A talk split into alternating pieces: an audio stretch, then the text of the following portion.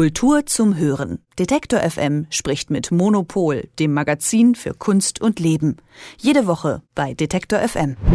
Letzte Woche habe ich mit Elke Buhr, der Chefredakteurin von Monopol, dem Magazin für Kunst und Leben, noch darüber gesprochen, was für eine große Erleichterung und Freude da ist, dass wir uns alle Kunst wieder live angucken können, Stück für Stück. Und Elke Buhr, die ist einfach mal nach Venedig gesaust und zwar zur Architekturbiennale und ist jetzt bei mir am Telefon. Hallo. Hallo. Erst einmal die Reise. Du bist mit dem Zug unterwegs?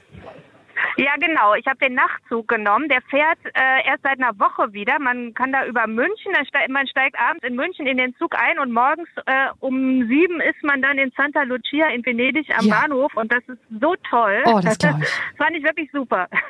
Toll. So, du bist jetzt wegen der Architekturbiennale in Venedig unterwegs. Was gibt's denn zu sehen? Also die Architekturbiennale ist äh, nicht ganz so groß wie die Kunstbiennale, aber schon mhm. auch ziemlich groß. Es gibt äh, da die Giardini, das sind die Gärten der Biennale, wo die einzelnen Länderpavillons sind.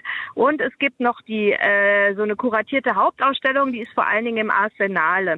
Mhm. Ähm, und in den Giardini war ich zuerst unterwegs und habe mir ähm, die verschiedenen Pavillons angeguckt und bin als erstes natürlich bei dem deutschen Pavillon hängen geblieben, aber mhm. da bin ich nicht lange hängen geblieben. Warum?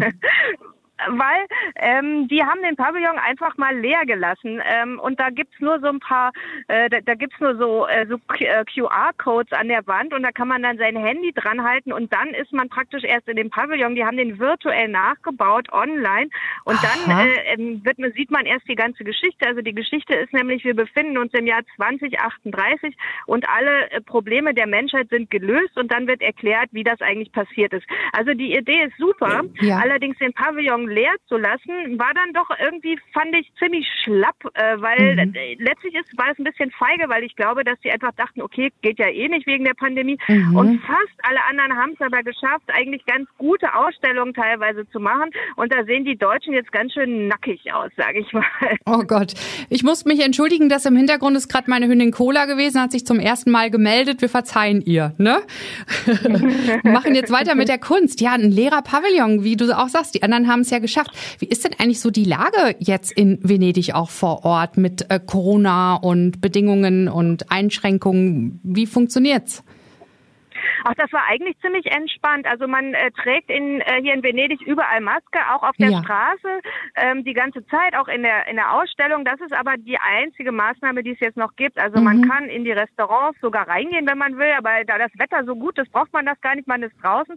Und äh, in der Ausstellung war es jetzt auch nicht so voll und äh, also man konnte da wirklich ganz entspannt durchschlendern. Also das Thema der Hauptausstellung ist, mhm. wie werden wir zusammen leben? Ähm, also das Tolles ist Thema. Ist ein Thema, die, ja, die Architektur greift da eigentlich wirklich äh, auf das ganze Leben aus. Also mhm. es geht, früher waren die Architekturbiennalen oft eher so, dass da auch Modelle waren oder einzelne, einzelne Themen, wie baut man was oder so, herausragende Gebäude. Und jetzt geht es eigentlich immer gleich darum, äh, die, die Probleme der Gegenwart zu lösen oder auch gleich der Zukunft. Es geht um Klimawandel, es geht mhm. um neue, ganz, ganz viele Projekte werden vorgestellt, wo es um so Community Building geht, also oder um Coworking, Co-Living, ja. also wie können wir denn in, äh, wie, wie können wir denn unsere, unsere Wohnungen anders gestalten, mhm. damit da mehr generationenmäßig man zusammenleben kann und so. Also da sind ganz, ganz viele Sachen, wo man eigentlich äh, sich jeweils drin versenken kann und äh, man eigentlich gar nicht schafft, sich das anzugucken. Und damit ist es wieder eigentlich relativ ähnlich der Kunstbiennale, muss ich sagen. Mhm. Ähm, ja, also wie leben wir zusammen, hast du gesagt, ne? Ist das Thema. Das ist ja auch ganz, ganz wichtig sowieso. Du sagst da halt für die Umwelt und auch gesellschaftlich. Immer mehr Menschen leiden an Einsamkeit und auch Single-Wohnungen sind nicht gerade super für die Umwelt. Und äh, es gibt immer mehr Stimmen auch so, die dann sagen, wir müssen wieder näher zusammenrücken, äh, den Wert der Gemeinschaft wieder entdecken, dass die Menschen auch wieder zufriedener sind und es der Umwelt auch besser geht. Ne? Also somit Top-Thema, finde ich, in Venedig auf der Architekturbiennale. Und du hast gerade gesagt, Kunst. Also äh, gibt es auch Kunst? Zu sehen?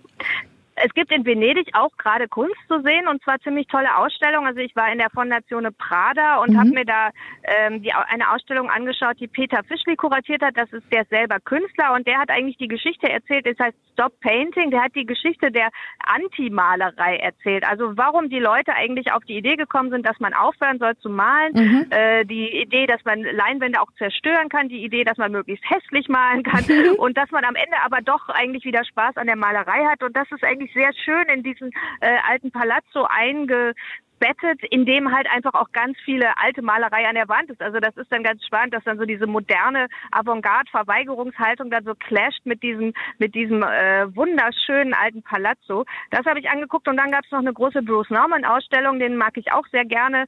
Die äh, ist in der Punta della Dogana. Da ging es vor allen Dingen um äh, sein performatives und filmisches Werk. Also das waren sind zwei sehr sehr große Ausstellungen, die jetzt hier gerade sind äh, und die auch die Reise nach Venedig nochmal lohnen. Ja, die Architektur Biennale Venedig geht, äh, korrigier mich, wenn es nicht richtig ist, bis zum 21. November? Ja, die geht endlos. so okay. wie der Sommer auch endlos wird. ja, gut. Und äh, ich muss gestehen, auch gerade die Sache mit dem Nachtzug einfach mal nach Venedig zu fahren, das ist schon super. Und das, was du erzählst, macht ganz, ganz große Lust, nach Italien zu reisen und sich dort Kunst und Architektur anzuschauen. Äh, letzte Worte, Elke Buhr? Ja, alle los. Also heute wird Venedig schon wieder ein bisschen voller, aber es war hier teilweise wirklich so leer, wie ich das noch nie gesehen ah, habe, ja. dass ich sogar in den Palazzo Ducale reingegangen bin. Das mhm. ist dieser, äh, der ist direkt, äh, der Dogenpalast direkt am Markusplatz, wo ich sonst, ich war schon zehnmal in Venedig, ich war da nie, weil da immer so eine lange Schlange war. Jetzt ja. war überhaupt keine Schlange und ich sofort rein. Also solche Sachen kann man jetzt hier gerade noch gut machen. Fantastisch. Danke dir für das Gespräch und für diese wunderbaren Einblicke über die Architekturbiennale in Venedig. Venedig und äh, über die Kunstausstellungen, die dort auch zu sehen sind. Danke dir und bis nächste Woche. Bis nächste Woche.